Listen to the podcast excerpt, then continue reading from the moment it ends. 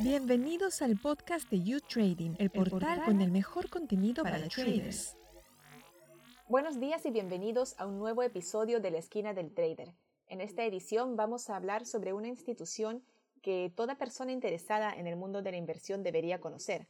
Me refiero a la Bolsa de Metales de Londres, la London Metal Exchange. La Bolsa de Metales de Londres se fundó oficialmente en 1877 y más de un siglo después es todavía el mercado de metales más grande del mundo. Es una entidad que tiene muchas particularidades y para hablar de ellas tenemos como invitada hoy en el programa a la periodista española Cristina Abelda. Bienvenida, Cristina. Hola, muchas gracias. Ya les he comentado que Cristina es española, pero ella trabaja también en Londres, donde cubre el mercado de los metales raros y las baterías eléctricas a diario. Su trabajo se centra en el comercio de metales alrededor del mundo, así que es la persona indicada para contarnos un poco sobre la bolsa. Cristina, esta bolsa es muy peculiar porque se trata del último piso de negociación que queda en Europa. ¿Qué quiere decir esto? Sí, como tú dices, es el último piso de negociación, es el centro mundial para el comercio de metales industriales. Más del 75% de los futuros de metales eh, no ferrosos se negocian aquí. Ah, hay una razón por la que este, lo que se llama el ring, digamos, que es donde negocian los, los, traders. Además es algo muy visual para ver porque, bueno, están constantemente al teléfono y es muy interesante. Y hay una razón por la que, por la que está en Londres, es porque, bueno, comenzó casi en 1500 con la apertura de la Bolsa Real durante el reinado de Isabel I y ahí es donde los comerciantes de, metales comenzaron a reunirse.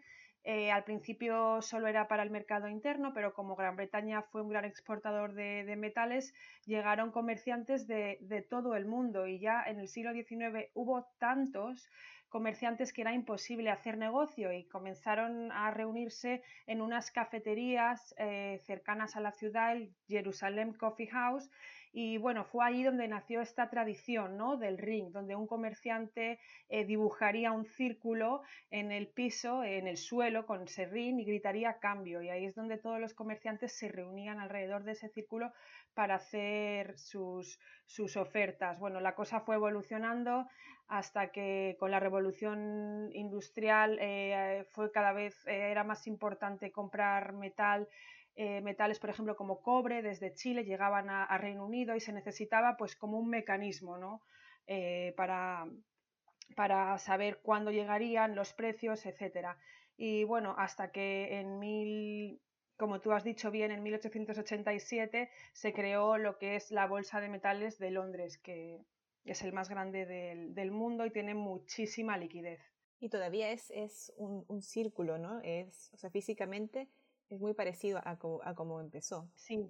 Tengo entendido que en estos momentos se está evaluando la propuesta de cerrar este piso de negociación, eh, el, o sea, el físico, ¿no? Y llevar las operaciones al plano electrónico, es decir, que se hagan por Internet.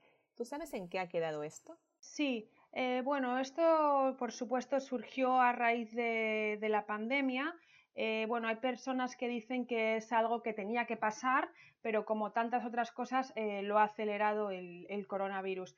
Eh, fue, bueno, el ring lleva como un año cerrado. desde, que, desde que comenzó la pandemia, pero fue a principios de enero cuando se propuso se propuso suspenderlo y que la actividad se trasladara definitivamente a precios electrónicos en algo que se llama el LMI Select. Eh, bueno, ha habido bastante, es bastante, bastante controversia.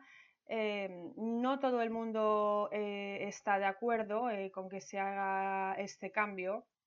Ya no solo los, los traders, que, que son los que están en, el ring, sino también pues eh, consumidores, eh, asociaciones.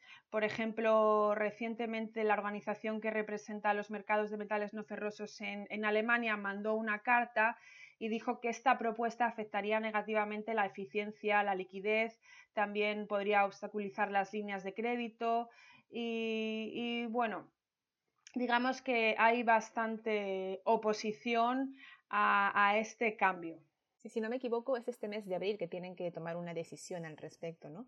¿Qué importancia tiene a nivel mundial la Bolsa de Metales de Londres? Bueno, la Bolsa de Metales de Londres, como, hemos dicho, es, fundamental. Por, por, decirte algunas cifras, la transacción del año pasado creo que fue alrededor de 176 millones de, de, metales, lo que son como 13,5 trillones de, dólares. Digamos que el, mercado del LMI, que es como el London Metal Exchange, eh, es 40 veces mayor que la producción de los metales. O sea, para que veamos el nivel que hay también de, especulación, ¿no? que no es todo oferta y, demanda. Y bueno, digamos que es la más importante del mundo. Por supuesto, hay, hay otras que también son, son muy importantes, como el Chicago Mercantile Exchange, el New York Mercantile Exchange, Singapore Exchange Limited, pero eh, ninguna puede compararse al nivel de, metales eh, industriales a, la cantidad de, liquidez y de, dinero que, mueve la de Londres. Y hay una cuestión muy característica del comercio de metales, que son los contratos a futuro, que tienen un origen histórico, ¿no? Porque es algo heredado de eso que nos hablabas de la época en la que había que esperar meses a que llegaran los barcos desde las colonias con las cargas de metales. Cuéntanos qué son estos contratos a futuro en la actualidad. Sí, como bien dices, eh, se remonta siglos atrás, pero en la actualidad eh, un futuro no es más que un compromiso a comprar algo en una fecha determinada eh, y que si te decides a comprar o a vender, llegado el día del vencimiento del contrato, ese futuro debe liquidarse. Eh, no es una compra material, material física. Eh, y como decimos, hay mucho de, especulativo, ¿no? porque los inversores de, esta manera, yo creo que en el mercado de futuros hay dos tipos de, de personas. Los que participan para protegerse del riesgo, anticipan el riesgo cuando hay una actividad sometida a altas variaciones de, precio, lo que se conoce como el hedge, y luego aquellos inversores que asumen el riesgo con la perspectiva de obtener eh, beneficios eh, futuros. Entonces, pues bueno, los mercados de futuros se realizan mucho en minerales, metales, pero también en materias, en materias agrícolas y, otras commodities. Y bueno, también hay que decir que en el mercado de futuros no siempre se realiza eh, la compra y venta final. Muchas veces se, se, vende antes de que se complete el, proceso, o sea que no es siempre algo material, digamos, el, intercambio. Y hay una alternativa que es un poco más segura, que son las opciones, ¿no? Que es muy parecido, pero eh, cuando llega el momento puedes decidir no, no realizar la compra y, pagar una, una, especie de, de, compensación, ¿no? Sí, efectivamente. Es, es, una opción un poco para los que no quieren tomar tanto, tanto riesgo. En la Bolsa de Metales de Londres se comercian y se fijan los precios de muchos metales, ¿no?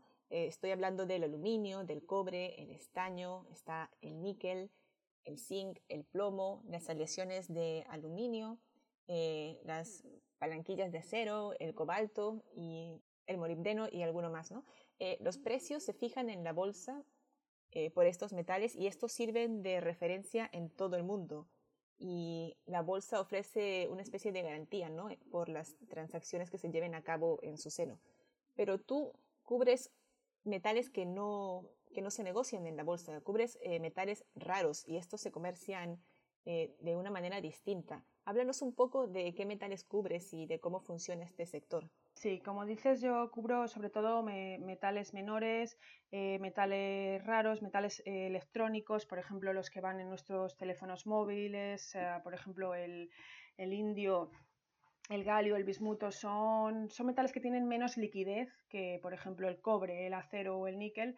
y por lo tanto no tienen la suficiente liquidez como para, como para estar en la bolsa. Eh, pero la forma en la que lo hacemos eh, para que haya un precio también para estos metales consiste en llamar, contactar a productores, a compradores, a traders, por supuesto, y de, de esa manera hacer como una sesión de descubrir cuál es el precio en un determinado día y en un determinado periodo. Por ejemplo, los miércoles de 9 a 3 ponemos el precio. Entonces, bueno, consiste en estar en contacto con toda la industria em, y aunque se ha modernizado porque recibimos contratos, hay, bueno, digamos que no es un proceso solo de llamar y, saber el precio, pero tiene mucho de confianza con todas las partes del mercado y también el criterio del propio periodista, ¿no? el propio reportero que es el que pone los precios a través de toda la información que ha recibido y, el conocimiento que él mismo tiene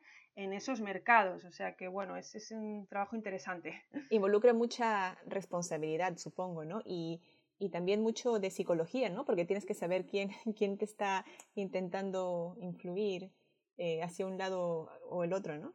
Sí, efectivamente. Eh, tiene mucha, mucha responsabilidad porque esos precios se, se utilizan en contratos y, por supuesto tienes que saber cuándo alguien quiere, por ejemplo, siempre un productor te va a decir normalmente que el precio está alto, cuando por ejemplo un, trader unas veces te dirá que está más alto, más bajo, depende de cuál es su posición en el mercado. Entonces sí, hay que tener mucho, mucho ojo y también algunas dotes de, digamos, de investigación para saber cuándo te están intentando, digamos, tomar el pelo falsificar. No suele ser el caso porque, porque, bueno, por el beneficio de todos, esto, cuanto más transparente este mercado, mejor para todos. Y los metales que cubres, eh, me decías que se utilizan en, baterías. Eh, ¿en, qué más se utilizan? Pues bueno, hay em, algunos de estos eh, metales y también minerales se utilizan en baterías como, como, el litio, aunque ahora, por ejemplo, la LMI eh, quiere hacer un contrato también de litio por la importancia que tienes, como dice, en las baterías, igual que el cobalto. Eh, pero bueno, hay otros, otros eh, metales en la tabla periódica que todos conocemos, como pues, bueno, el antimonio, el, tungsteno y demás, que se utilizan pues muchos en, industria para, por ejemplo, para endurecer el aluminio y el acero, son metales que, que, se utilizan para ello, pero también pues, para la industria automovilística, para la industria de aeroespacial, em, electrónico, eh, ordenadores, eh, pantallas planas. Bueno, en definitiva, la verdad es que están presentes en casi todos estos metales, en, pequeños, en pequeñas dosis, pero son muy importantes. El hecho de que estén fuera de la Bolsa de Metales de Londres eh, da más espacio para que haya especulación que con los metales que sí están regulados por la bolsa? Pues eh, podría parecer que, sería el caso, pero la verdad es que, es que no hay un gran nivel de especulación en, estos metales.